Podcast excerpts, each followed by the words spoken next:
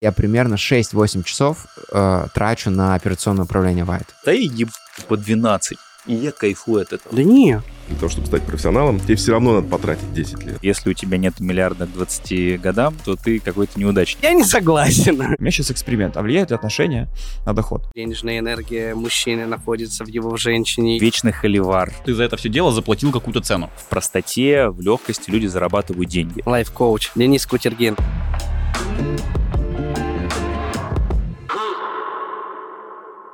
Всем привет, это спецвыпуск основателей. Меня зовут Денис Кутергин, я сооснователь маркетплейса услуг Юду. А я Эдуард Гуринович, сооснователь компании carprice.ru. Нас уже более 100 тысяч. Спасибо за то, что смотрите, подписываетесь, пишите позитивные, не очень комментарии, но остаетесь вместе с нами. И за прошлый год мы поговорили с огромным количеством классных предпринимателей. Нужно просто Философия очень много работать. Так неправильно. Это порядок дня. Мы подумали, а почему бы нам с тобой, Денис, не собраться, не вспомнить всех наших героев, вспомнить их лучшие мысли и просто попиздить за жизнь и бизнес. Подписывайтесь и погнали смотреть и обсуждать. Запустите бизнес бесплатно с Альфа-банком.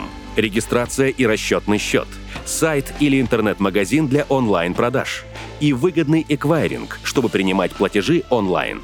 Альфа-банк. Лучший банк для бизнеса.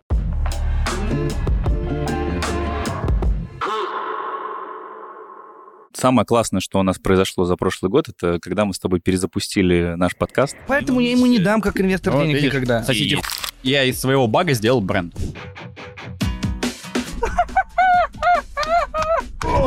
Первый же э, ролик в новом формате собрал просто нереальное количество отзывов. Сколько у нас там? 350 тысяч просмотров уже сейчас. Давай посмотрим. Нужно просто очень много работать. Там забиваешь на часто там на здоровье, на личную жизнь, на какие-то отношения. Там типа с друзьями крайне редко можешь увидеться. Там прочее, прочее. У тебя все равно как бы все результаты это не просто результаты в вакууме. Это ну это сигнализирует о том, что ты за это все дело заплатил какую-то цену.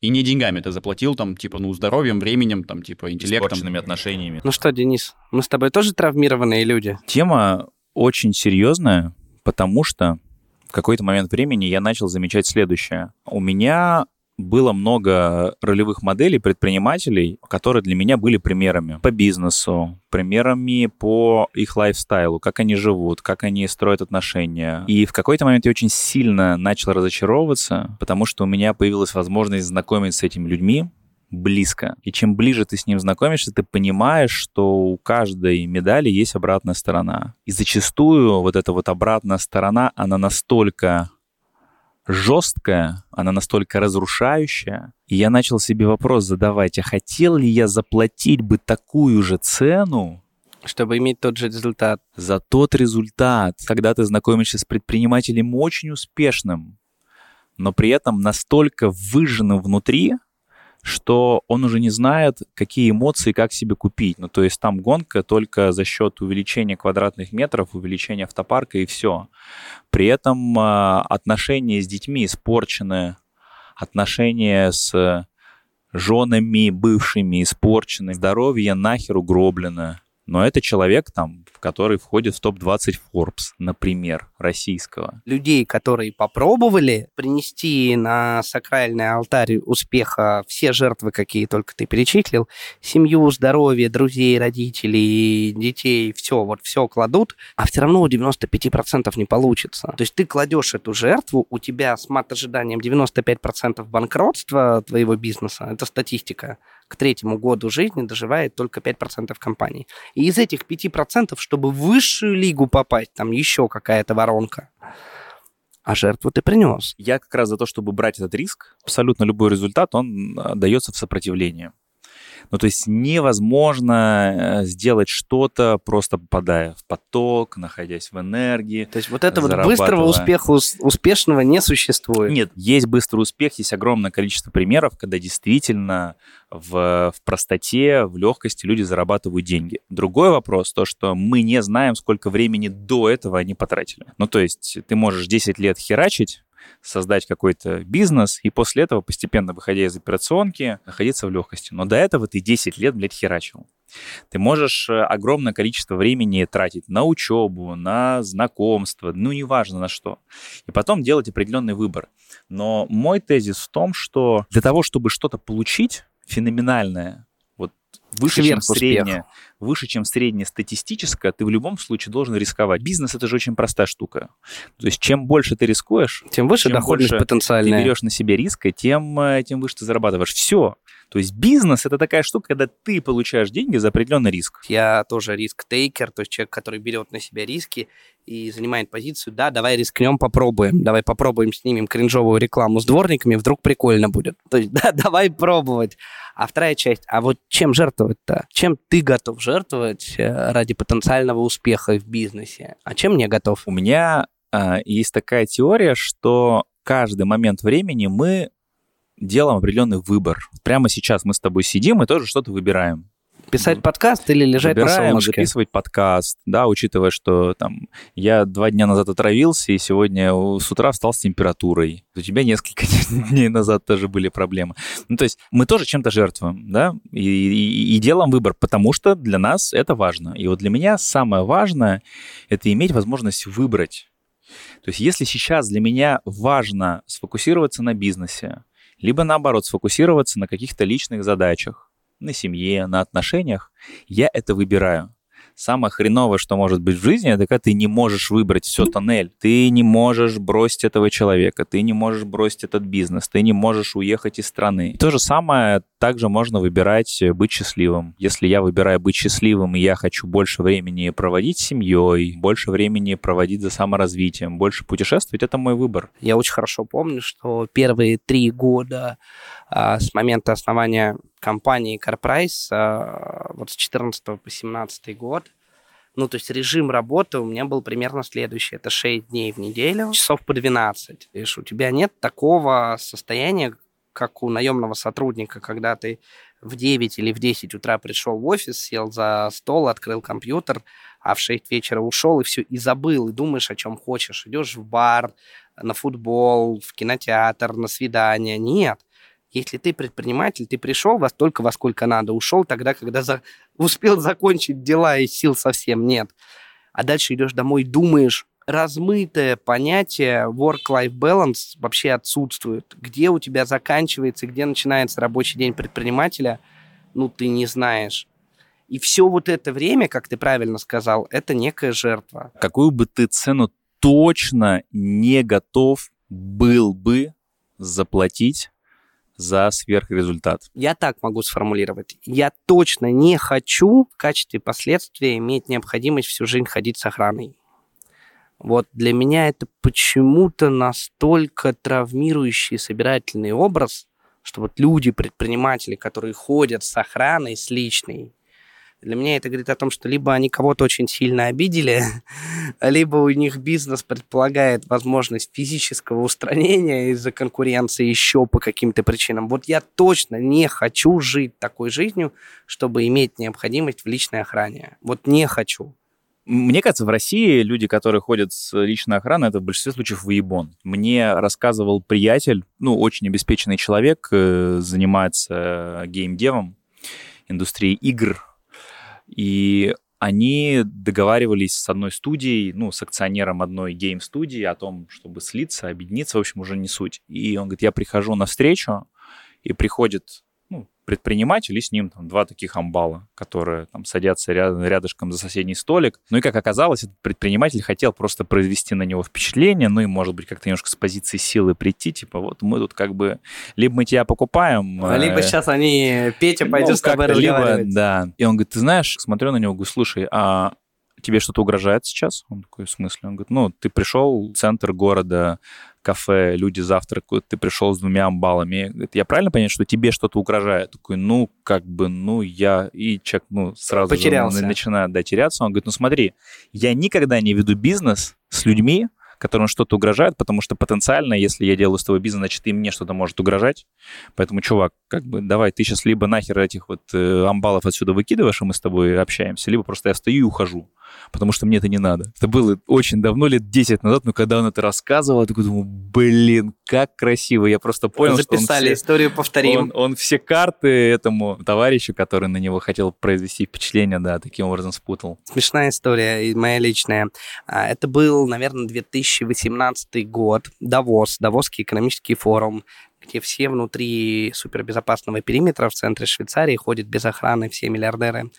А стоит группа российских журналистов, берет интервью, фиг знает у кого. Я говорю, слушайте, кого вы интервьюируете? Вон там, смотрите, Трэвис Каланик стоит, основатель Uber. Они бросают какого-то русского финансиста, просто уносят свет, ставят перед Трэвисом, что-то там его спрашивают. И мимо проходит интеллигентный мужчина, пожилой такой. А вот, и русские журналисты говорят, типа, не видите, мы тут снимаем Каланика, подвиньтесь, пожалуйста. Мужчина такой, да-да, извините, сори, конечно, уходит. Я начинаю ржать. Вот, они взяли интервью у Каланика, подходит ко мне, говорит, Эдуард, спасибо большое, спасибо, что показал Трэвиса, клево поговорили. Я говорю, слушайте, а вы только что Билла Гейса нахуй послали? Да ладно. Да. И абсолютно спокойно такие люди. Билл Гейтс, Трэвис Типа, вот Каланик. подвинься, они да, да, да, Гейтса типа, чувак, ты нам тут мешаешь сниматься, давай подвинься. Он такой, да, конечно, подвинусь, я вообще... Блин, ну, слушай, странный журналист, но все-таки Билла Гейтса-то можно как бы в лицо знать. Да нет!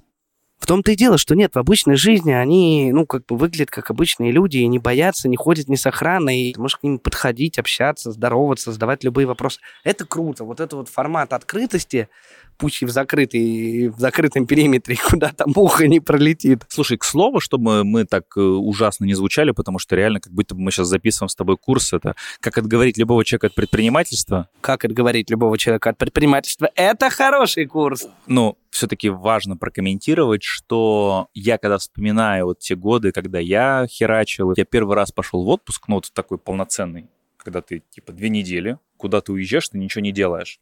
Наверное, году на четвертом, на пятом как мы запустили еду. Вот в 2012 году мы запустили, ну и где-то, наверное, в 2015-16 я сходил в отпуск. Как бы все остальное время у тебя нету такого состояния, когда ты не работаешь.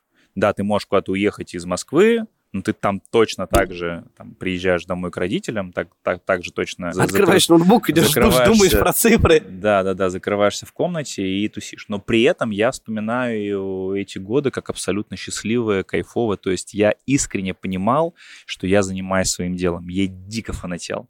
И как будто бы ты даже не устаешь. То есть прикол в том, что когда ты чувствуешь, что ты находишься в своем деле, ты не устаешь, особенно когда у тебя постоянно какие-то маленькие победы, то есть вы запустились, у вас там первый миллион выручки, вы выиграли какую-то премию, вы закрыли какой-то раунд, то есть ты постоянно, постоянно, постоянно получаешь какие-то достижения, и у тебя вообще нет ощущения о том, что, бля, что-то я устал.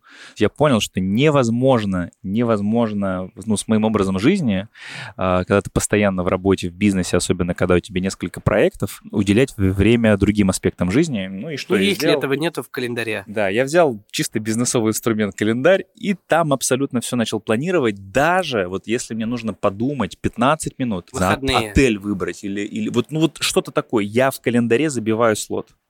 Я завтра в 10-15, 15 минут буду думать. И так везде. А написать пост в телеграм-канал. Кстати, друзья, не забывайте подписываться на наш телеграм-канал, потому что там интересно. Кутергин в огне и Гуринович делится. Лайф-коуч Денис Кутергин в огне. Подписывайтесь на его канал. Давай, кстати, посмотрим что-нибудь у Седова. Ваша философия, поправьте, если не так, это выращивать команду менеджмента. Собственный менеджмент – это гораздо лучше, потому что когда ты бежишь на спринтерскую дистанцию, то ты можешь нанять людей. Если дистанция стайерская, то самое важное от менеджеров, от от людей, которые менеджеры, которые работают с тобой, которые управляют твоим бизнесом, это не их профессионализм, а единение ДНК. Кстати, ты помнишь, что это был э, самый первый подкаст? Несмотря на то, что у нас э, на канале вышел Иван Хохлов. Да, но снимали мы Владимира Седова, Седова именно первым, да. Я уже забыл, что ты первые выпуски сидел с этими листами, блядь, это так странно выглядит. Я тоже обратил внимание. Это вот как раз формализм журналистики сидит. Так, Да. вопросы, вопросы подготовлены, вычеркиваем. Более, более упорото, если бы еще мы бы еще мы надели очечки, мы бы такие так вот сидели бы так. Следующий вопрос, Эдуард, давайте, задайте вы. Владимир, скажите, пожалуйста, а, а как вы придумали название компании Аскона? Явно вы не отвечали ни разу на этот вопрос. А после съемок подкаста Владимир вышел покурить, так сказать, с нами э, у дверей съемочной комнаты и сказал, что ну все, парни, я побежал на электричку. Мы такие, в смысле электричку? Он говорит, ну как, как? Доброград на электричку, там, с Павелецкого или с какого там вокзала, сяду на электричку, чтобы не опоздать, и поеду к себе домой. А так-то обычно я на вертолете летаю, просто сегодня погода нелетная. То есть это пример человека, который имеет определенный уровень там, личного благосостояния и не стесняется ездить на электричке. Это круто. Когда ты можешь сегодня на вертолете, завтра на электричке, и тебе одинаково комфортно, и ты не переживаешь о том, как выглядишь в глазах общественности. Да, да, меня это тоже зацепило. И я в очередной раз подумал, блин, на, ну, как бы, насколько классно быть а, разным. Да, Ну, иметь широкий диапазон выбора. Да, не зацикливаться, типа, не, ну, я ж на вертолете, погода нелетная, поэтому, ребят, я к вам сегодня не приеду, Не ну, потому прилечу. что не могу добраться, да. Человек пообещал, приехал реально там на поезде. Вот. Реклама РЖД. Да. Про эпизод, который мы с тобой посмотрели с Владимиром, про менеджмент. Нанимать готовых специалистов с рынка, менеджеров, или выращивать внутри компании? Ой, это вообще вечный холивар. Адепт какой теории? Слушай, ну, важен баланс в любом случае, потому что, да, драйвером роста компании, как правило, всегда являются люди, которые приходят в бизнес и приносят новую экспертизу и знания. И в идеале, чтобы эти люди уже э, достигали тот или иной результат в других компаниях, чтобы они купили дорогой опыт за счет другого работодателя, пришли к тебе и сделали так, как нужно. Потому что когда ты растешь сам, когда ты сам впервые делаешь что-то, что не делал раньше до этого, либо когда твои сотрудники, которые не управляли там сотнями инженеров, они начинают впервые управлять этим. Там, например, твой технический директор, вот у него не было 100 человек в подчинении. Конечно, он будет ошибаться. Он э, даже при всей своей э, направленности на там, саморазвитие, на обучение, он будет ошибаться. И, конечно, если ты берешь технического директора, который там условно руководил тысячами инженеров, И желательно в трех разных да, компаниях. в трех разных компаниях, он приходит к тебе, и для него твоя сотня это как бы вообще не проблема. И задача вырасти со 100 до 1000 для него очень понятная задача. И вот такой вопрос. Где больше вероятность, что ты зафейлишься, если у тебя есть твой технический директор, который вырос вместе с тобой, да, он впитал в себя всю корпоративную культуру, ДНК, ты ему очень сильно доверяешь, но он будет впервые делать это, растить компанию со 100 программистов до 1000. Либо когда ты берешь человека, который отработал в крупнейших компаниях, он делает уже системно несколько раз, и где вероятность, что он ошибется? Но есть другая сторона э, этой медали, этого процесса, что ты берешь человека из большой компании, у которого было тысячи человек в подчинении, но он как раз-таки не имеет опыта роста со 100 до 1000. Он пришел уже на все готовое с регламентами, процессами и просто их воспроизводил, менеджерил. У него не было, то есть людей с опытом роста от 100 до 1000, ну, мало. Ну нет, скорее всего, он не, не прыгнул сразу. То есть он, скорее всего, поработал в компаниях. Едва ли его взяли бы в компанию рулить тысячи программистов, если бы у него до этого там, не Нет, было он мог какого-то там, в той компании вырасти, Вырасти? но у него не было опыта в прямом подчинении роста бизнеса в 10 раз. Ну, Таких надо искать тех, мало. надо, короче, надо искать тех людей, которые системно справлялись с теми задачами, которые вы ставите перед ними в других компаниях. Вот у меня даже такое есть личное определение, что такое опытный сотрудник. Опытный сотрудник — это а, сотрудник, который купил себе очень дорогой опыт, но за счет другого работодателя. В любом случае, человек, который выходит в вашу компанию, он будет ошибаться. Это нормально. Ошибки — это нормально. Плохо, когда мы ошибаемся часто и в одних и тех же местах. Да, таких людей нужно увольнять. Так, Денис, поехали немножко про отношения посмотрим. У нас же с тобой и канал про отношения. У меня сейчас эксперимент. А влияет ли отношения на доход? И мы собрали 40 пацанов, я в конце говорю, ребят, короче, давайте челлендж. Неважно, какие у вас сейчас отношения с вашей женщиной, с женой, с девушкой, плевать вообще, какие отношения у вас. А, неважно, насколько она вас благодарит, вдохновляет. 90 дней делайте просто крышесносные отношения. Мы будем делать все, чтобы они охерели от вас. Первое, короче, мы ставим все свою женщину на аватарку на телефоне, молча. Второе, говорю, вы начинаете дарить, осыпать ее цветами, просто каждый день дарить цветы. Третье, говорю, вы делаете сюрпризы, свидания, заботу о ней проявляете. Записывайте ее на массаж, чтобы она пошла, расслабилась, отдохнула. Вот, я вчера им дал задание, говорю, все берете, вот я Катей сделал вообще офигительная штука, а, написать письмо. Я написал там ей свое обещание, что я до конца с ней, что мы точно будем богатыми, что у нас будет успешная семья, что я буду не заботиться, за что я ценю, в чем ее главное достоинство для меня, почему я хочу быть с ней вместе. И я ей на свидание в письмо это вручил. Она просто его рыдала. Я вам скажу, что эти девочки похорошели за меньше, чем за неделю. Э, Вот этот кусочек с Мишей, по-моему, набрал на Ютубе 3 или Больше. 4 миллиона. Да, несколько миллионов просмотров, и самый основной комментарий там был, типа, блядь, а что дальше-то? Вы денег-то больше стали зарабатывать? Расходы увеличились, а, а что с доходами? Да, к сожалению, Миш там не рассказал, потому что этот челлендж он начал как раз в процессе, там, за несколько дней, как э, пришел к нам на подкаст. Вот, поэтому неплохо было бы узнать у него, А что с доходами? что в итоге. Ты как думаешь, кстати, вот, ну, давай предположим, что действительно есть э, в этом какая-то здравая логика, что если ты начинаешь увеличивать расходы, увеличивать свое внимание на свою вторую половину, а, как сильно и как быстро это сказывается на доходной части? Слушай, ну я большой э, антиадепт эзотерики, вот этих вот сакральных знаний, денежных энергий, о том, что денежная энергия мужчины находится в его в женщине или еще в любом другом месте, вот это точно не про меня, но с точки зрения общего подхода там, к психологии, к нормальным человеческим отношениям, если у тебя есть крепкий тыл в виде семьи, близких людей, которые тебя поддерживают, то, конечно, тебе проще быть уверенным в себе и добиваться результатов, успехов на работе. При этом, если у тебя есть определенные проблемы в тылу, то, конечно, тебе сложно быть успешным в бизнесе. Хотя, повторюсь, я знаю примеры людей, которые супер, э, скажем так, стервы, сволочи, в общем, очень плохо относятся к противоположному полу потребительски, и супер успешны в бизнесе. И наоборот, семьянины, э, домохозяева, домохозяйки, э, образцовые семьи и успех в бизнесе. И я уверен, что есть примеры, где работает и так, и так, но базово, если у тебя есть нормальные, здоровые, поддерживающие отношения, конечно, тебе легче добиваться успехов в любом виде. Ну, то есть какой-нибудь Павел Дуров, наверное, мог бы быть более успешным, да, все-таки, если бы он э, имел жену, или какой-нибудь Михаил Прохоров. О, кстати, слушай, а вот если нетрадиционные отношения, то как вот если два мужчины, то там как там?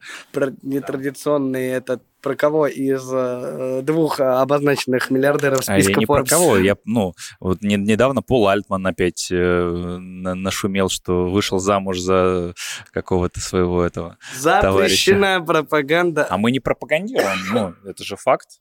Давай скажу так. А, Если у тебя здоровые поддерживающие отношения с партнером любого пола, Неважно какого неважно пола, какого да. пола, то все у тебя будет в среднем лучше и успешнее, чем у человека, у которого этой поддержки нет, либо абьюзерские отношения, потребительские, скандальные, отнимающие энергии. Короче, я сторонник такого подхода. Либо у тебя семья дает тебе энергию, поддержку, либо отбирает. Вот если у тебя отбирает на интриги, скандалы, расследования, то, конечно, все будет плохо. А если дает, то в среднем должно быть лучше. Ну, кажется логично. Короче, фиксируем, что если есть надежный тыл, а, неважно, какой Какого этого- пола? Да, какой пол, это очень неважно. И э, для спортсменов, и для ученых, и для предпринимателей, ну, короче, для любого человека, э, который вынужден э, фокусироваться на каких-то задачах, которые отнимают у него много времени и энергии, очень важно, чтобы источником этой энергии были в том числе отношения. Чтобы дома понимали, принимали и поддерживали. И не мешали. Представители более старшего предпринимательского поколения, которые говорят похожие вещи. Давай посмотрим. Сергей Иванов, компания «Эвка». Женщина не может находиться в нейтральном состоянии. Она может либо тебе силы давать, либо их отнимать. Вот, вот либо добавлять тебе эмоци- эмоциональной энергии, либо, либо нервы твои мотать. Вот как нету нейтрального положения. Либо так, либо так, либо так, либо так. И я вот для себя там, например, как бы такое открытие целое сделал, что ключик-то от этого у меня в руках, не у нее, у меня.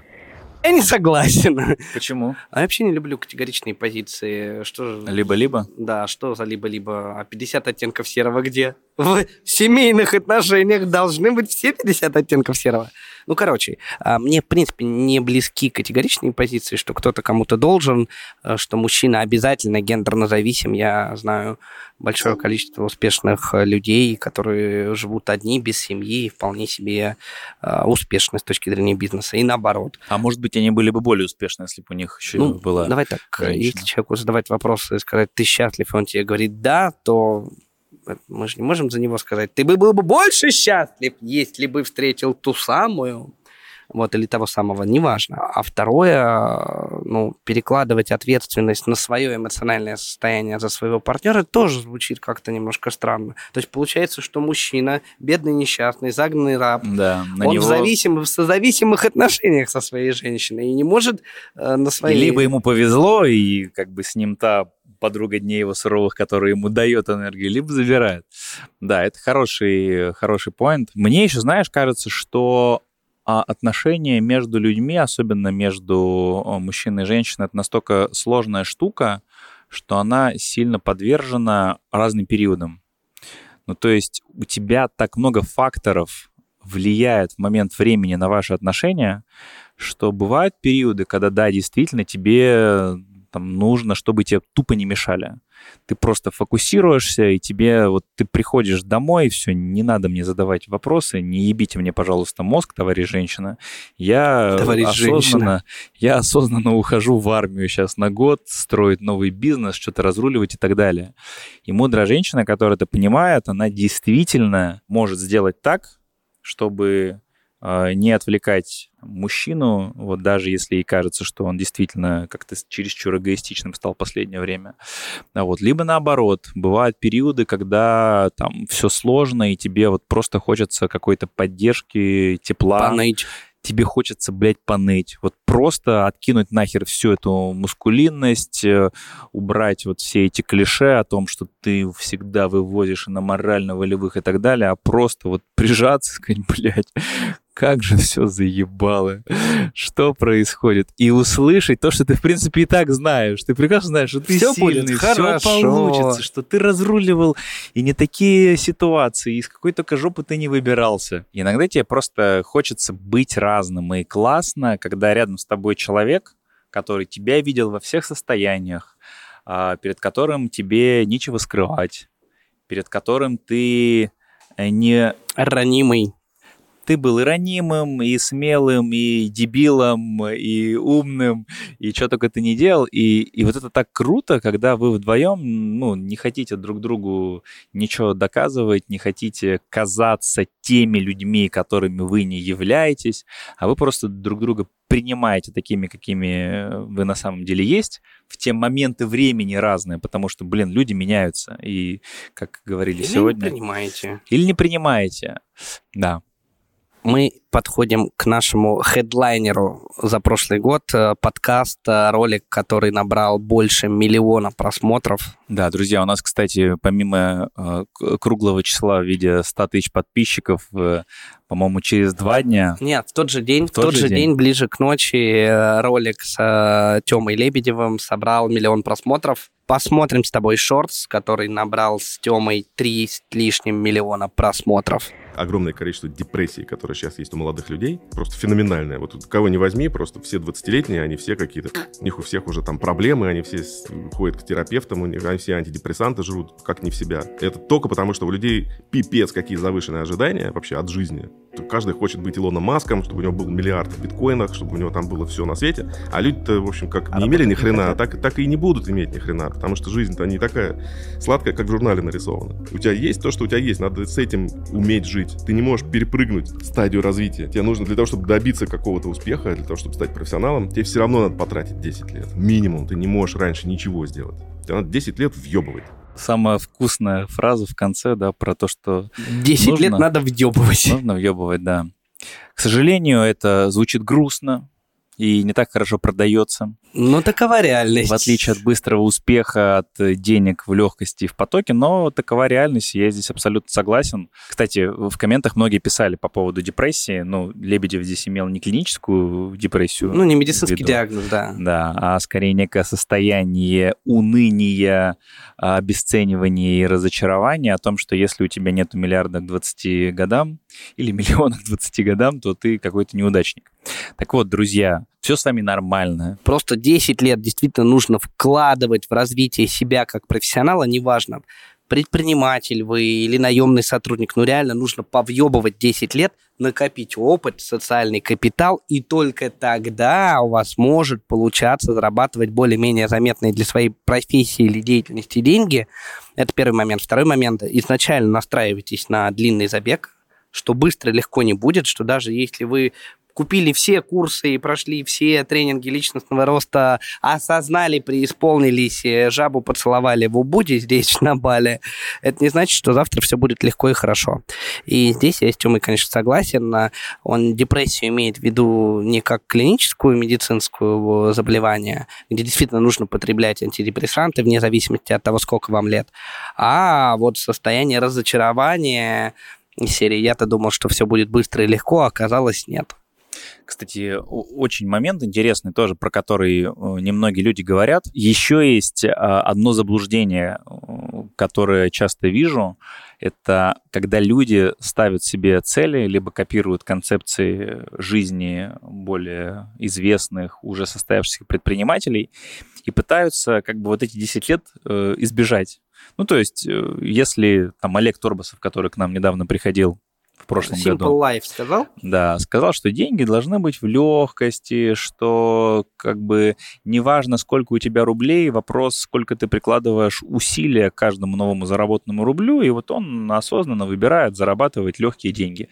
Но Олег до этого там, 10 лет тоже херачил, и риэлтором поработал, и там э, сотни часов э, повыступал, позаписывал подкасты, интервью и книги написал. Ну, то есть человек, э, который свой личный бренд вкладывал годами, который строил компании в разных странах, который не сразу стал основателем компании, которая там, генерирует порядка... Сколько у них выручка? Больше 100 миллиардов. Больше 100 миллиардов они сделали. Поэтому как будто бы люди на это внимание не обращают, а надо бы обращать внимание. И, конечно, как бы классно сразу стать Олегом Торбасовым, вот сразу зарабатывать деньги в кайф, но до этого все-таки нужно похерачить. Самое высокое мат-ожидание, самый большой фактор, влияющий на мат-ожидание твоего личного дохода, это родиться в благополучной и состоятельной семье. То есть если ты родился в семье миллиардера, высока вероятность, что ты будешь долларовым миллионером. Еще есть хорошая фраза, что если все-таки ты не родился в семье миллиардера или в семье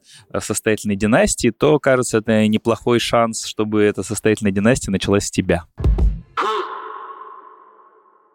Мы вовремя начали говорить об инвестициях. Сейчас хочу обратиться к матерым инвесторам, которые в кризисной ситуации быстро скоординировались и приобрели квартиры в новостройках Эмиратов. При сдаче их в аренду можно зарабатывать 7-10% годовых в зависимости от локации, проекта, клубной начинки и конкуренции. Более того, вы будете получать доходность в долларах, а значит можете быть спокойны за свой капитал. Если вы приобрели недвижимость в строящихся домах, то уже через 1-2 года вам нужно будет найти арендатора и поставить ваш арендный бизнес на рельсы. Как это провернуть дистанционно, быстро и без нервов? Да легко.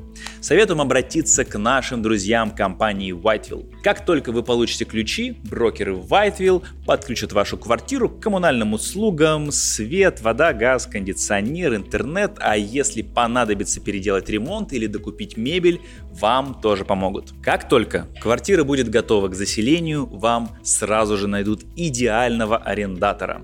Причем сами зарегистрируют договор в земельном департаменте, а вы просто будете получать пассивный доход. Так что, если вы хотите найти арендатора для своей недвижимости в Эмиратах, просто перейдите по ссылке в описании и свяжитесь с Whiteville.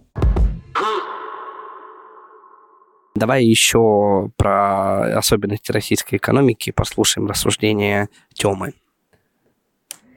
Скажи, а в чем сейчас ограничитель главный? Вот если у тебя будет в два раза больше заказов входящих, ты сможешь их переварить? Людей не хватает. Людей. Да, кадровый голод. И опять же, когда я говорю людям, что есть возможность, пожалуйста, вот ты сидишь у себя в своем зажопске, и ты жалуешься на жизнь, там у тебя вот это все, чувак, есть наша компания, есть сколько хочешь денег, есть головокружительную, ты можешь делать карьеру и просто супер. Приходи, Приходи, работай. Главное, научиться можно в любой деревне делать то, что надо. Это абсолютно подвластно среднестатистическому интеллекту. Если ты чуть-чуть свои навыки прошаришь, прокачаешь, то тогда тебя возьмут с руками, и у тебя будет работа до конца жизни, ты будешь востребован. А люди не верят, как это работает, не понимают, или не тратят силы в себя, или на какую-то хрень соглашаются. А у нас есть кадровый голод, нам нужны люди, которые делают то, что нам надо, чтобы они делали, и у нас есть на это большие деньги. на тему этого ролика я много посмотрел комментариев, и люди пишут, типа, что за название компании, пусть скажет, или я отправил резюме, мне не ответили, а чему нужно учиться, а где курсы дизайна и так далее. То есть опять вот эта вот позиция должны, должны, должны. Типа, что ты тут говоришь? Ты давай вот готовый курс дай, сразу зарплату плати со старта 200 штук. Я вот из Зажопска, давай, куда идти? Вместо того, чтобы просто погуглить, э, потратить время, силы на то, чтобы прокачать свои навыки, стать конкурентоспособным, люди опять занимают позицию «нам все должны». Ты знаешь, с одной стороны, не хочется даже в эту тему копать, но потому что я там сам, будучи человеком из региона, я очень хорошо видел, насколько к сожалению, сильно отличаются возможности людей, которые родились в совсем небольшом провинциальном городе. Вот, например, у меня там не было не то, что компьютера, интернет, у меня не было даже телефона. Ну, то есть вот обычный базовый телефон, который дома. Подожди, Денис, это было стоит. давно. Сейчас они, телефон Ростелеком протащил в каждую деревню, в каждую школу. Ну, смотри, да, интернет, безусловно, дает возможность, и что касается связи, проблем нет, но доступ к каким-то спортивным секциям, каким-то культурным, каким-то художественным кружкам и так далее, он несравним в большом регионе, где у тебя просто твой выбор, куда повести ребенка. И в, в маленьких провинциальных городах, где у тебя в лучшем случае там один дом культуры, где... И то непонятно, что там происходит. Вот, да. Опять же, на правах человека провинциала я могу говорить и могу обсирать провинциалов, потому что сам такой же, и многие болечки в себе достаточно тяжело было исправлять. В провинции люди очень сильно э, фокусируются на каких-то внешних обстоятельствах и пытаются объяснять себе а, невозможность добиться чего-то в жизни просто тем, что они родились не в то время, не в том месте. Это очень удобно. Типа, блядь, ну вот мы вот здесь, вот если бы вот я вот в Москве... если бы ДК был нормальный... Если бы у меня была возможность поступить в этот институт... И, к сожалению, люди, которые объясняют себе свои неудачи а, внешними обстоятельствами, так, так называемые люди, у которых э, высокий уровень а, внешнего локуса контроля есть такой термин психологический локус контроля. Это то, как человек объясняет себе э, успехи и неуспехи в жизни, либо внешними обстоятельствами, когда он говорит, страна не та, президент не тот. На работу меня не взяли, не резюме то. не выложили, да, курс не дали. Семья у меня была неполная, там, батя бухал и так далее. Вот. А есть внутренний локус контроля люди, которые, как правило, в себе пытаются найти причины и объяснить, а что я такого сделал, либо не сделал для того, чтобы у меня что-то получилось, либо не получилось. Огромное количество исследований, есть огромное количество авторов, которые пишут, при том э, там и Тони Робинс, и Рэй Далио, да, очень как бы разные люди и предприниматели, но все они говорят об одном и том же, что люди, а, чей фокус внимания направлен в себя, у, у которых высокий уровень внутреннего локуса контроля, они априори успешнее, чем люди, которые пытаются объяснить себе какими-то внешними обстоятельствами о том, что почему у меня не получилось. Всегда в жизни будут внешние обстоятельства, безусловно, которые нам мешают. Всегда. Но поверьте, эти внешние обстоятельства мешают и мне, и моему коллеге, и моему конкуренту и так далее. То есть у нас у всех одинаково время э, жизни. У нас у всех одинаковое количество часов в сутки. Только кто-то пытается эти часы максимально эффективно использовать, а кто-то, а кто-то пытается находить объяснение, почему у него не получилось. И это очень красиво могут объяснения, и они при этом вполне себе могут быть тоже обоснованы. Поэтому я всячески рекомендую людям, вот как только вы ловите себя на мысли о том, чтобы объяснить, почему вот этого выскочки, у этого засранца получилось, и вы начинаете искать себе, блядь, да понятно, там, родители у него, да понятно, что они там в Москве, да понятно, что просто повезло, оказались в нужное время в нужном месте. Блядь, друзья, чтобы оказаться в нужное время в нужном месте, во-первых, нужно похерачить, а во-вторых, сам факт рассуждения и вашего поиска о том, что вы пытаетесь обесценить результат этого человека и оправдать тем самым ваше бездействие, как будто бы он заставляет задуматься о том, что что-то в мышлении имеет смысл поменять. Помнишь, мы с тобой выступали на конференции Альфа-банка, по-моему, это был Красноярск, либо Новосибирск, а, и кто-то из зала мне задал вопрос, как там мне удалось э, а, там построить компанию или попасть... Э, а, типа, ну просто повезло. Да, типа, чувак, а, ты у Коли Дурова училась? Ну, все, просто повезло, просто попал в сборную России по программированию, просто повезло. Очень классная позиция, просто повезло. Ну так вот, Денис, просто нам с тобой повезло, сидим мы тут на Бали и пишем подкаст. Фактор везения тоже глупо отрицать, и действительно везет, но чаще везет тем людям, кто которые, немножко поебался. Да, которые прикладывают для этого усилия. Я всегда говорю, что чудеса в жизни происходят. Но для того, чтобы чудеса произошли, их нужно очень хорошо готовить. Когда ты готовишь чудо путем э, прикладывания усилий, э, тратишь время, деньги, энергии, ресурсы, и вот те самые медальки с обратной стороной тоже Собираешь, переворачиваешь. Да. Вот. И в какой-то момент, да, может повести. Давай еще немножко поговорим про возможности а, и вспомним с тобой наш первый подкаст с точки зрения хронологии, который вышел с Ваней Хохловым, 12 Stories. Он, мы его записывали не первым, а но выпустили первым. Очень успешно про, ну, я считаю, что для первого ролика собрали больше 80 тысяч просмотров. И Ваня говорил про то, когда продавать компанию, то есть вот выходить, так сказать, из этой возможности, и как привлекать инвестиции. И да? надо ли вообще это делать? Вообще да? надо, что с этим делать? Давай посмотрим. Как-то один раз был очень такой интересный диалог с основателем одной крупной косметической компании, и он мне рассказал такую историю. К нему много лет назад пришла, пришел крупный игрок на рынке, они тогда были небольшим игроком, а, и предложили выкупить полностью, полностью компанию. И он пытался пожить с мыслью, по-моему, месяц, если не ошибаюсь, так, как будто бы у него есть, э, это было еще в нулевых, как будто mm-hmm. бы у него есть 50 миллионов долларов. Mm-hmm. По тем временам безумные деньги. Куплю квартиру. Ну, наверное, надо домик в Испании иметь. Ну, и вот так худо-бедно он в уме 10 миллионов долларов потратил на все на это. Ну, так, оставшиеся 40, что с ними делать? Ну, наверное, надо как-то куда-то инвестировать, Наверное, бьюти-бизнес нужно инвестировать. Ну, так, подожди, у меня же есть уже бьюти-бизнес. Да.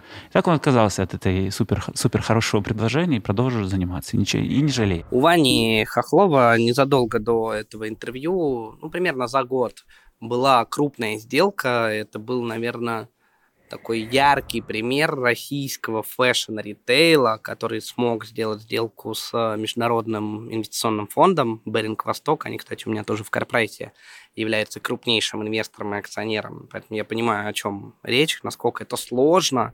Ваня с нуля вместе с супругой и ее сестрой, они втроем построили этот бизнес, сделали частичный cash-out, в отличие от истории, про которую он говорил, они все-таки сделали частичный cash-out. А что ты думаешь, Денис, вообще, насколько легко продавать свое детище в виде бизнеса? У тебя были такие мысли, ощущения? Я вообще не очень понимаю рассуждение продавать детище, что мой бизнес это мой ребенок. Ну, это популярная позиция. Да, это очень популярно, поэтому я ее не очень понимаю, потому что для меня бизнес это товар, бизнес это актив, более того, если я вижу, что предприниматель к бизнесу относится так, как это его ребенок, я не буду, например, инвестировать в этот бизнес, потому что я понимаю, что а, мнение предпринимателя относительно этого бизнеса очень сильно предвзято. Ну, то есть там слишком много эмоций. А как это коррелирует с корпоративной культурой, ценностью, что вот ты вот продаешь часть своей команды, продаешь бизнес команды? Да никак сказать... абсолютно, потому что команде вообще пофиг, кто акционер. Ну, то есть как условно на э, твоего сотрудника, который является там, программистом или каким-нибудь администратором, может повлиять э, то, э, сколько акций принадлежит Беринг Востоку или какому-то другому фонду? По факту никак. Но если ты как основатель остаешься и хранителем этой корпоративной культуры и генеральным директором, то нет. А вот смена руководства в случае продажи может на них очень сильно повлиять. Да, потому что бизнес — это инструмент, которым акционеры и владельцы этого бизнеса решают свои личные цели и задачи. Все. Так, то есть ты занимаешь циничную позицию, продаем, если дают хорошую это цену. инструмент, который позволяет мне, как его создателю, либо инвестору, решать какие-то свои личные задачи. Если согласно моей персональной стратегии я хочу сделать компанию, которая станет наследием, где будут мои внуки сидеть в совете директоров. Эта компания будет носить мою фамилию, Фамилию. на небоскребе она будет написана, то понятно, что я не буду продавать. Это, ну, моя цель, моя задача, которую я ставил. И, наверное, это тоже очень классная история. Если же моя задача делать э, серийные бизнесы, получать э, какой-то капитал по при продаже одного бизнеса, потом его инвестировать в более крупную историю, вот таким образом создавать, создавать, создавать, создавать, как, как Тиньков, например, делал, да, он же там банк не Ну сразу да. сделал. Вот такая позиция мне гораздо более близка. Более того, важно разделять бизнес и важно разделять самозанятость. Вот я, а, например, если приезжаю в Европу и попадаю в какое-нибудь семейное кафе, я так кайфую, когда ты видишь, что несколько сотен лет этим кафе Там а, семья занималась да. э, там твои пра-пра-пра-пра дедушка и бабушка. Это так круто. То есть это даже какая-то энергетика, ну, невероятная, потрясающая. И понятно, что ну, наследники настолько сильно чувствуя свою ответственность, они, ну, никогда не продадут эту историю, вот, потому что там у них, ну, на уровне ДНК, да, с молоком матери, что называется, этот бизнес питался. И для меня это больше самозанятость. Ты, ты никогда не масштабируешь семейное кафе в огромную сеть, даже на уровне страны, уж тем более на уровне там, всего мира. Потому что как только ты начинаешь семейное кафе масштабировать и делать из него KFC либо Макдональдс, там у тебя уже начинают пошли. другие механизмы, да, и в том числе там, да, другие, другие ценности и так далее. Поэтому мне кажется, что вот есть самозанятость, где бизнес неотделим от э, Основателя. основателя, да, и, собственно, средства производства тоже зачастую неотделимы от него. А есть бизнес, который должен быть отделим и который должен стать активом. И неважно, что случится с основателем, он э, уедет на Бали и будет там медитировать годами и скажет «мир тлен», либо он э, э, там уедет в другую страну. Бизнес будет жить и зачастую даже развиваться еще лучше, потому что попадет в правильные руки. Я выбираю модель вторую. Для меня бизнес — это актив, и более того, я как инвестор, когда смотрю на компании, если я понимаю, что этот бизнес неотделим от основателя, Да я это не никогда, бизнес, да, это- я никогда не буду в этот бизнес входить. Зачем этот геморрой? Потому что самый страшный сон инвестора это когда ты можешь остаться один на один с бизнесом, в котором ты нифига не понимаешь, ты в него инвестировал, а основатель в какой-то момент, от которого очень сильно зависит, например, там маркетинг, ну вот инфобиз либо консалтинг возьми, да, там. Оказался в СИЗО. Оказался случайно в СИЗО, да, что ты будешь делать? Ну, либо не случайно. Я ничего не буду, я не инвестор там. Я. Но э, я еще хотел прокомментировать твою историю с э, европейским семейным ресторанчиком. Я вот точно бы никогда не хотел строить э, династию с точки зрения бизнес-династии и передавать бизнес по наследству, какой бы то ни было. Почему? Потому что, ну, представь, какую-то ответственность возлагаешь на своих несчастных детей, лишая их выбора, Это- да, возможности это не их стать выбор, да. Хоть да, они, может быть, хотели быть певцом, музыкантом, поэтом, а ты говоришь, чувак, на те ключи, дрожащей рукой такой, типа, вот ключи, секретный рецепт бабушки Агафьи, вари, вари, не». и подавай так, и все, и пиздец. И ты хочешь, не хочешь, а вот Ну, нельзя есть. же огорчить М, да, всех, да, все есть. предыдущие поколения. Есть такой момент. Дальше погнали. Федя Овчинников, еще один пример self-made. У нас, кстати, все предприниматели, все предприниматели, все гости нашего подкаста – это абсолютно self-made люди, не получившие свой капитал и бизнес по наследству, а создавшие его с нуля. Любопытное наблюдение. Федя Овчинников Я не могу сказать, что у меня были менторы. Наверное, если сказать так э, образно, там, улицы, мой ментор, а, значит, ошибки мои, а, рефлексия, ошибки и самые мощные знания, осознанные знания, это когда ты ну, что-то на практике, как бы с чем-то, с проблемой столкнулся, с ошибкой столкнулся. А потом ты уже пошел читать, слушать там интервью, и у тебя картинка сложилась. То есть прошел какой-то да, в голове, так, кубик Рубика собрался, и ты, ты понял. Улица мой ментор, это звучит просто как прелюдия к сериалу «Слово пацана». Улица мой ментор. Что ты думаешь про это? Улица мой ментор. Ну, это же аллегория. Да понятно, не буквально. А, я очень согласен, потому что, к сожалению, мы учимся только на своих ошибках. Очень сложно прочитать книгу «Тысяча самых распространенных ошибок», вот их всех выучить и не наступать на грабли, про которые там написано к сожалению, зачастую мы даже не можем услышать какой-то совет, либо какую-то рекомендацию, если Пока она... Грабли в лоб не прилетят. Нет, если она пришла к нам не вовремя. Ну, то есть вот если ты сейчас находишься в другом контексте, и я к тебе пришел и рассказал про какую-то свою ошибку, Эдик, так не делай, потому что будет очень больно. Ты не услышишь это, потому что любой совет, любая рекомендация, она должна быть своевременная. И вот э, что меня триггернуло, когда Федор сказал о том, что ты сначала ошибаешься, а потом ты где-то слышишь Идешь опыт подкаст. других людей или читаешь книгу, а как э, разруливать эту ситуацию, и вот у тебя складывается пазл, потому что невозможно сначала, не имея своего опыта, прожить чужую ошибку другого человека, записать себе на подкорку, ага, так мы делать не будем, и когда у тебя там спустя год, два или десять повторится такая ситуация, у тебя где-то всплывет это знание на подкорке, ты такой, ну, конечно же, я не буду заходить в подворотню, в которой кричат какие-то непонятные люди. Маньяки. Да, маньяки и стонут, потому что откуда-то я знаю, что это может э, Плохо нести долю риска определенную. Нет, к сожалению, так не бывает. Поэтому всегда теория должна работать вместе с практикой. Вот, да, мы можем минимизировать количество ошибок, если мы имеем высокую насмотренность, если у нас есть там сотрудники, партнеры, которые имеют больший опыт, которые уже там ошибались. И как раз-таки в этом является там, плюс социального капитала и Когда есть кого опытных спросить. людей, да, которые могут подсветить и сказать. И то не факт, что твой опыт непосредственно будет такой же, как у них, потому что тут все очень сильно зависит от контекста. Поэтому я здесь с Светей соглашусь и двумя руками поддерживаю то, что и теория, и практика, они должны идти рука об руку. Какие бы умные книги мы не прочитали, это вообще никак нас не избавит от того, что мы будем ошибаться. Ошибаться — это нормально, ошибки — это нормально.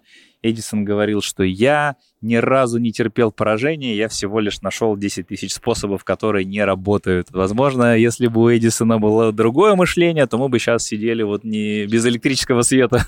Но опять, я тебе уже напоминал э, про то, что Эдисон, да, великий изобретатель, изо- который лампочку изобрел, и в то же время мы знаем его в истории как изобретателя лампочки, а он одновременно был первым работодателем а, Николы Теслы и сказал, что хуйню тут какую-то изобрел со своим переменным током, вообще бесполезная шляпа, никому не нужна, выгнал, уволил, и еще и с позором, когда Никола уходил, писал заявление, он все-таки последний раз говорит, типа, там, может быть, все-таки профинансируете, там стендик э, экспериментальный, кажется, что это перспективная штука.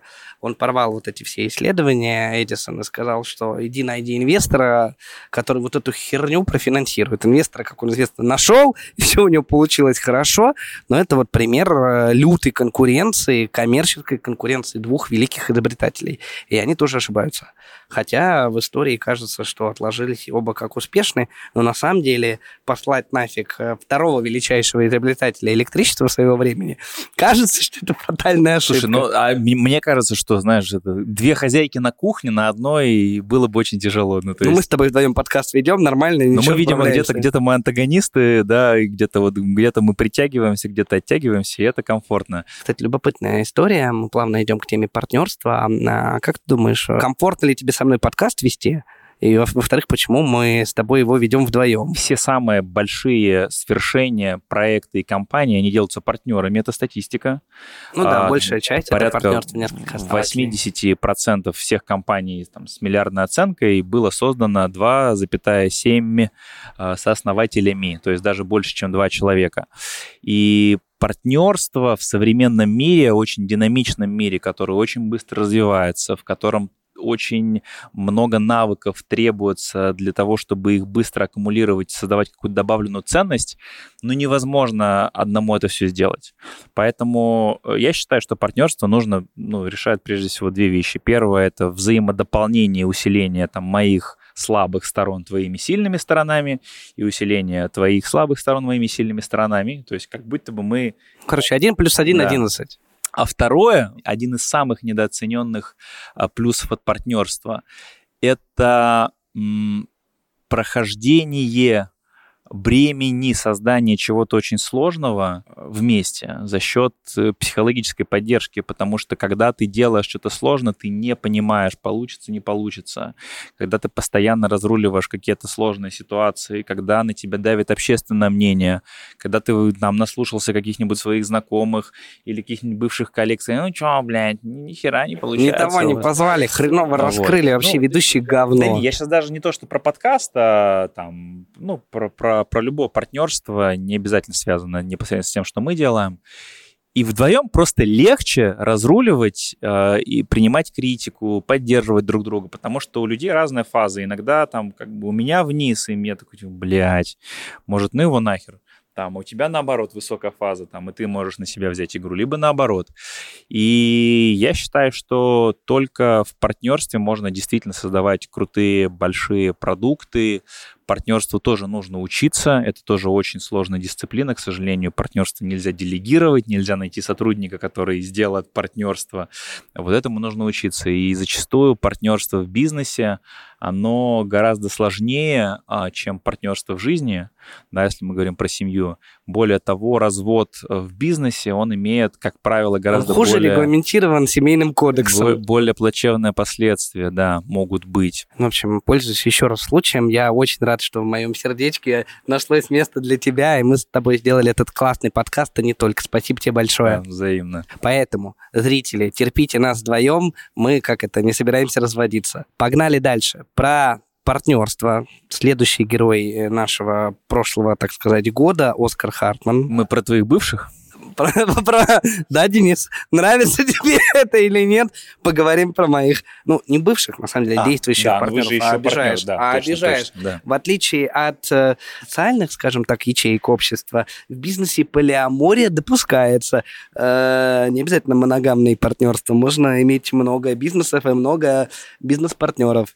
Вот. Не пропагандируем нетрадиционные, не семейные ценности. Поехали. Про Оскара. Обратная сторона медали моей сильной стороны, да, соответственно, гиперактивность, э, м, десятиборье приводит к тому, что я периодически роняю мячики, да, потому что фокус был не там, э, я могу недостаточно вникать в детали, где-то пропустить что-то, получаю. Я, конечно, терплю огромное количество фейлов, ну, для меня они просто часть игры, да, это так же, как э, Рональдо не злится, если он забивает только один из десяти штрафных. Кстати, это тебе не обидно, что иногда люди, даже у нас в комментариях под выпуском с Оскаром, писали, ой, а почему Гуринович основатель Карпрайс? Это Его же Оскар основал. Вот э, величина Оскара, его размеры, его медийность, его харизма, она вот, ну, не затмевала тебя, особенно тогда, когда вы начали партнериться, так понимаете, там было 20 с небольшим. Да, мне было 23. Ну, во-первых, э, нет, не обидно. Как говорится, у побед сразу появляется много отцов. Да. И это классический случай, когда получилось, и все такие... Медалька, медалька, медалька. Так, погоди, так, а, а- а, ну, окей, а, а кто отцами-то был, получается, изначально? Нет, ну, объективно у компании действительно несколько основателей, это нормально. Поэтому здесь э, нет никакой обиды у меня лично к Оскару, потому что он действительно стоял у истоков и давал в том числе не просто как сооснователь, давал там свой социальный капитал, а он давал свой социальный капитал для привлечения первых инвестиций. Но он еще и как инвестор выступил, он еще и денег, в отличие, например, от меня, положил в компанию. А поэтому нет, не обидно. Я у Оскара многому научился. Идеальный ли он человек в жизни? Нет, не идеальный. Ну, давай честно, есть свои минусы, плюсы, сильные и слабые стороны. Абсолютно идеальных людей не А существует. что самое не идеально? Ты- что тебя прям, прям бесит такое в нем? Мне кажется, Оскар это человек, у которого плохо развит эмоциональный интеллект, и он вообще отрицает э, вообще наличие каких-то эмоций у людей, что могут выгорать. То есть он вот, ну, вот реально вот как к себе относится, как машина, так и на других смотрит, типа, э, типа, а что, вот здесь вот труп лежит сотрудника, ну, давайте его уберем. Зачем, он тут мешает? Проход же. Давайте просто уберем его. Кто должен убрать? Почему его не убрали? А то, что это там, ну, то есть мне кажется, ему этого не хватает. Он всячески пытается это прокачать уже много лет, но не хватает. Второе, а, Оскар человек, который не умеет признавать ошибки. Ну, чтобы он сказал, я накосячил, я был неправ. Что? В смысле? Я не Нет. ошибаюсь. Не- Нет, нет, медийно, в роликах, там, можно. А, Но опять же, это как часть пиар-стратегии. Почему? Потому что на это там кликнут, просмотры, KPI, Да, это просто да. контент-машина. А вот так вот, чтобы искренне, ну, я такого не помню. Опять же, помнишь, э, Оскар же нам что обещал в прямом эфире? Кстати. Он сказал, что, господа, ну вот наберете на любом ролике 500 тысяч просмотров, я к вам еще раз приду. Да, было Помнишь, дело. что он мне ответил, когда я ему написал, Оскар, набрали полмиллиона, даже больше, даже лям, приходи. Что он сказал? Не, а не слишком ли много у меня вас там, типа... Ну тогда давай, пользуясь случаем, мы еще раз сейчас это Оскару предъявим. Оскар, звонить в прямом эфире не будем, сейчас все-таки уже Мы, мы очень тебя ждем. э, С тобой Приходи можно еще раз.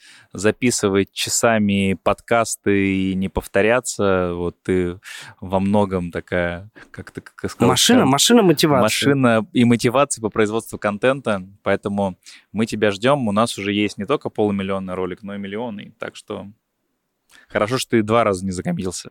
Да, да, да, да. Я, знаешь, что вспомнил? Во-первых, предыстория. Мы за сутки до этого тусили в Белграде. А, да, у нас там была айтишная конференция со всеми вытекающими пьянками, а, ночными корпоративами и так далее. Дальше у нас был ночной рейс. Мы специально вылетели раньше, потому что уже стояла запись с Оскаром. Оскаром мы прям несколько месяцев пытались дожать, и вот был какой-то один слот, и мы, соответственно, конечно, на него согласились. Мы ночным рейсом с лютого похмелья прилетаем в Москву. Ты Я забываешь теряю чемодан. Ты теряешь чемодан. То есть я, я еще уехал из аэропорта раньше, ты там еще, я так Я еще понимаю, часа полтора провел в аэропорту, несколько часов дождавшись, пока тусил. там дадут этот И чемодан. вот мы с утра э, приезжаем на эту студию. Ну, то есть, по тебе, в принципе, если сейчас пересмотреть, как бы даже сейчас понятно, что ты, ты Помятый. весь опухший, помятый, и реально, ну, тяжеловато было говорить, учитывая, что, ну, у нас э, тогда еще особо скиллов э, не было, вот, ну, плюс все-таки Оскар, а, тебя как будто бы, знаешь, этот Эдипов комплекс, ты вообще первые полчаса такой сидишь, я там задаю вопросы, вот, а вы как будто бы опять в роли, там, знаешь, э, сооснователей, ты младший партнер, а старший партнер, и такой сидит и просто слушает. Я там что-то раз спросил, два, ну, то есть даже посмотреть выпуск, там Но это первую половину сложно. я разгонял. Это, это- это сложно конечно. еще, психологически сложно. Почему? Потому что ну, я и так многие штуки знаю. Типа, что я спрашиваю, это все понятно. Да. Это же не... это я, мы тогда еще, ну я, по крайней мере, точно не умел смотреть на контент глазами потенциального зрителя. То есть я не понимаю, как это будет выглядеть со стороны. Зритель-то не знает там определенные вещи про Оскара-то, я их знаю. Поэтому я его не спрашивал. Ну, то есть сложно. Это приходит с опытом, и сейчас я бы его дожимал, говорил, Оскар, типа, в жопу свои э, сахарные, э, сладенькие все эти образы, погнали, что на самом деле. Поэтому очень будем ждать следующей возможности записать э, ролик с Оскаром. Обещаем, что он будет, я, по крайней мере, обещаю, что он будет более откровенным, живым, провокационным, с нашими мнениями, э, с перебиванием, со словами «Да не пизди!» И вот так вот, чтобы на водой в конце. Да. В общем, будет красиво. Так, Денис, давай от теме сложных партнерских отношений, которым надо учиться, прокачивать, развивать это в себе. Перейдем к концепции Simple Life. Олег Торбасов, герой подкаста «Основатели» прошлого года. Смотреть мой, а, значит, а, распорядок дня, а, то в неделю я примерно 6-8 часов а, трачу на операционное управление Vital. Это все мое время. 6-8 часов. Больше, ну, нет такого. Фраза «выйди из операционки» — это какая-то мантра, святой грааль. Хуже молитвы непонятной.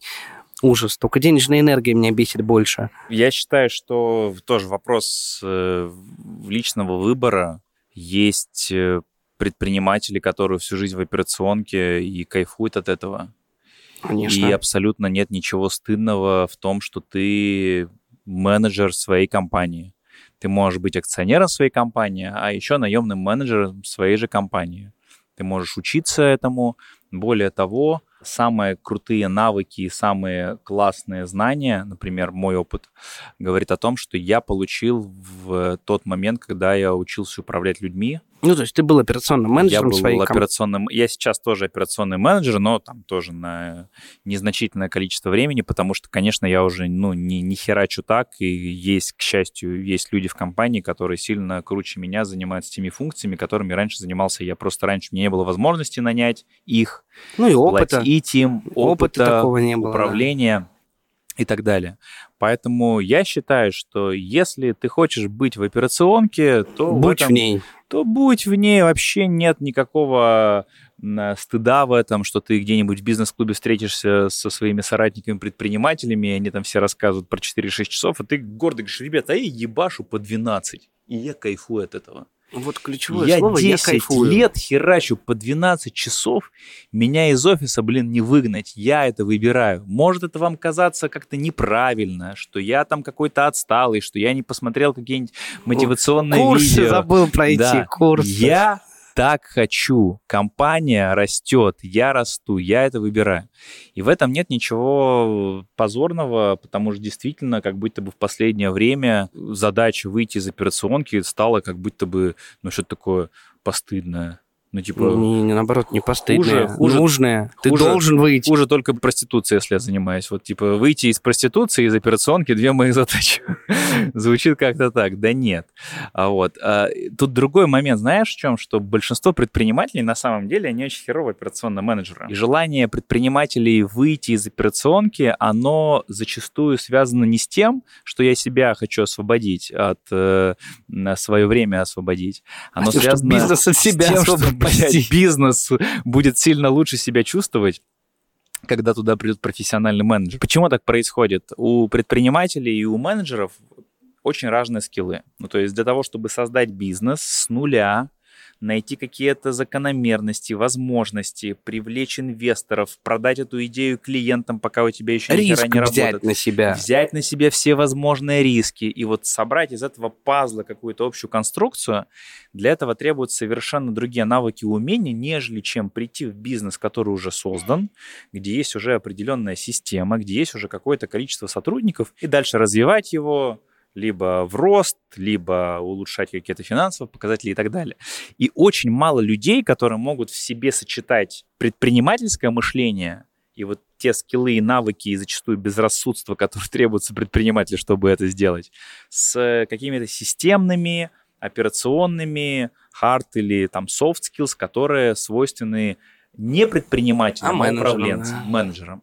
Вот такое редко происходит. И проблема в том, что в начинающую компанию очень сложно такого менеджера найти. Ну, то есть менеджер никогда не пойдет к тебе Да. как предпринимателю, опытный, я имею в виду менеджер, если у тебя там бардак, у тебя непонятно, у тебя непонятен product market fit, у тебя не протестированы первые гипотезы монетизации, рынка и так далее.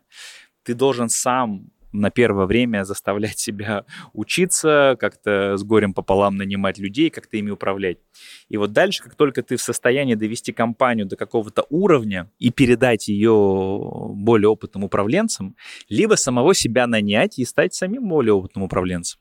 Но тут же еще ты правильно говоришь, что важно, чтобы у предпринимателя был выбор, оставаться ли самому и учиться, или нанимать профессионала. И чтобы была, ну, банально, возможность платить рыночную зарплату этому профессионалу. Это еще, кстати, один аспект, когда предприниматель сам себе не платит зарплату за функцию менеджера. И получается так, что ты и риски несешь как акционер, и работаешь как э, менеджер, только зарплату не получаешь. Ты же как бы акционер, тебе зачем Да. тут зарплату? Это отдельная проблема. Но важно, чтобы была возможность платить рыночную зарплату другому профессионалу. И ты прав в том, что для любого человека высшей мерой, критерием для принятия решений является простое человеческое счастье. Если я счастлив в шапке менеджера, будь счастлив. Если ты несчастлив, то лучше иметь Другая возможность проблема и бюджет. понять это, понять Да. это. Понять, от счастлив чего ты или я, от чего я счастлив, от чего несчастлив, когда мне кажется, что я счастлив, но на самом деле я несчастлив. Вот, когда я И живу сегодняшним днем, а когда я живу завтрашним днем, типа, ну ладно, сегодня-то я несчастлив, но я сейчас Потерплю. пострадаю, пострадаю пару лет, все. И вот через два года, вот там-то, конечно, буду счастлив, потому что я выйду, выйду из этой жесткой пресловутой операционки, у меня там будут инвесторы, лучшие сотрудники, классные клиенты, и вот там я отдохну за все эти годы мучений и тягот, которые я нес. Спойлер нет. Спойлер нет. Откладывать жизнь на потом точно плохо.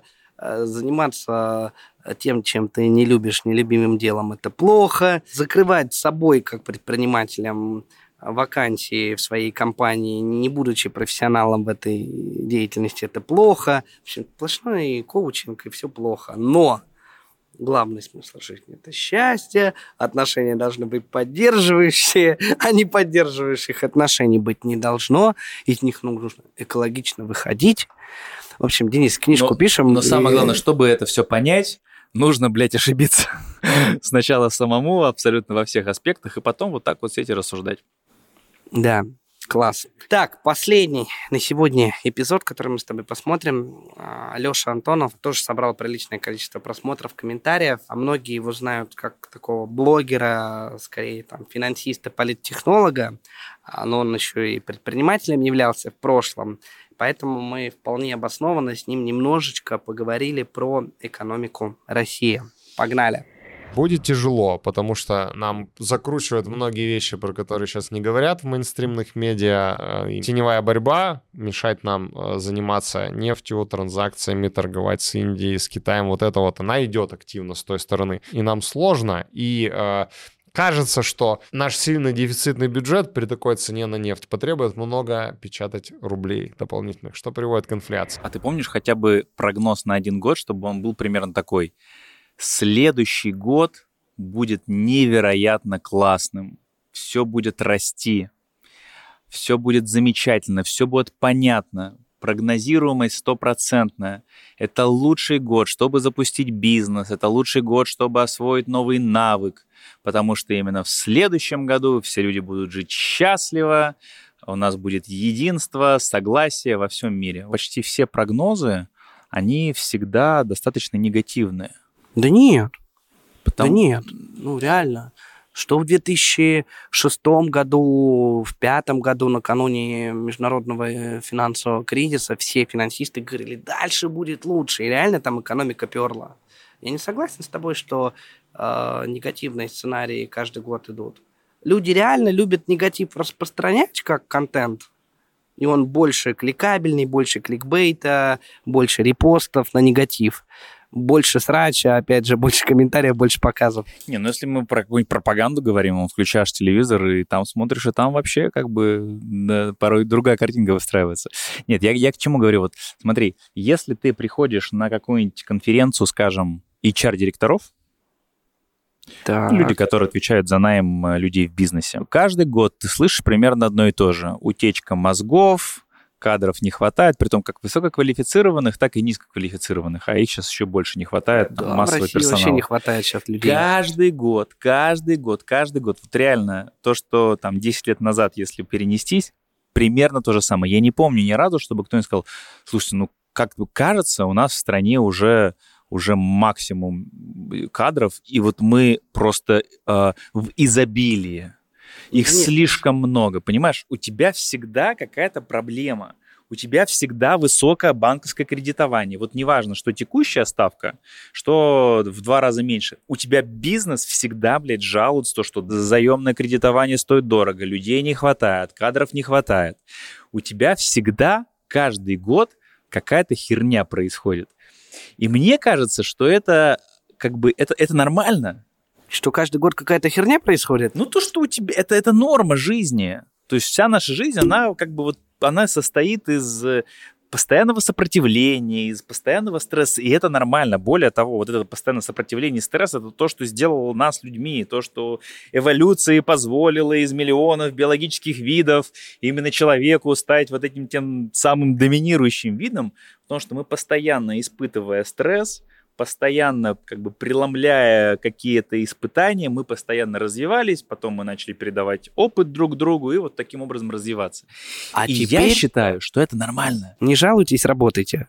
Нет, терпите. у меня лучшего времени, чтобы что-то начать делать, как будто бы не существует. Факт. И вот, например, я когда заводил телеграм-канал, я такой думаю, ведь я же могу его завести сейчас, и через год уже получить какой-то результат, уже какую-то базу подписчиков, и, ну и самое главное, опыт, как вести, набить руку. А могу через год его не завести и пожалеть о том, что, блин, если бы я год назад хотя бы немножко времени уделял этому, то у меня бы уже что-то было. Уже И вот были бы вариантов- 20 тысяч подписчиков. Да, да. И вот вариантов, почему не завести, было очень много. Начиная от того, что у тебя постоянно времени не хватает. Заканчивая тем, что у тебя ты еще не очень понимаешь, как ты хочешь проявляться, и вдруг ты будешь что-то писать, и как-то это будет реагировать. Ну, короче, причин отговорить себя как-то проявляться, быть публичным, получить новый навык, освоить новую специализацию, запустить Всегда новый много, бизнес, да. всегда много. И как будто бы лучшего времени для того, чтобы начать, найти очень сложно, потому что, ну, ну это так не работает. Не, не отправляет жизнь тебе послание, где написано «Денис, вот именно сегодня Пора. все твои опасения мы аннулируем, потому что следующий год у тебя будет самым лучшим. У тебя все получится. Ни хера. Астрологи говорят ш- вот так, что сейчас, подождите, ретроградный Меркурий, вот ретроградный Меркурий закончится, и потом будет лучший момент для заключения сделки. Целая, блин, индустрия астрологов живет на том, чтобы подобрать оптимальный момент для запуска бизнеса, проекта, свидания, а ты тут всех разочаровываешь. я, я- я считаю, что Захейтит тебя. Уделяем излишнее внимание движению звезд и планет во Вселенной и связи наших микроскопических амбиций, планов и целей вот с этими космическими движениями. Материями. Да. Я с тобой согласен, что лучшего времени для старта нет. Перекладывать ответственность на времена макроэкономику И президента звезды. чужой страны, звезды не надо. Нужно просто 10 лет работать.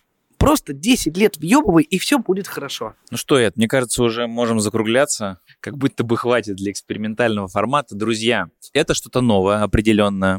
Вы уж точно нас сегодня не обвините в том, что мы позвали какого-то не того гостя, потому что... Обвинят по-любому. Да нет, ну у нас классная аудитория, ты что? Я читаю все ваши комментарии, я прям вижу, как мы становимся с каждым выпуском все ближе и ближе, и поэтому любовь. Так вот, друзья, э, новый выпуск, э, новый формат, э, он экспериментальный, и нам бы очень хотелось получить вас обратную связь, как мы вам в кадре вдвоем, без гостя.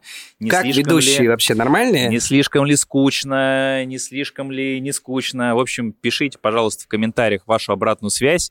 Мы думаем в этом году над новыми форматами. Возможно, один из них будет э, без гостей. То есть мы продолжим вот в таком виде э, снимать, делиться нашим опытом, делать обзоры. Ну, наверное, уже в наших выпусках мы делать обзоры не будем.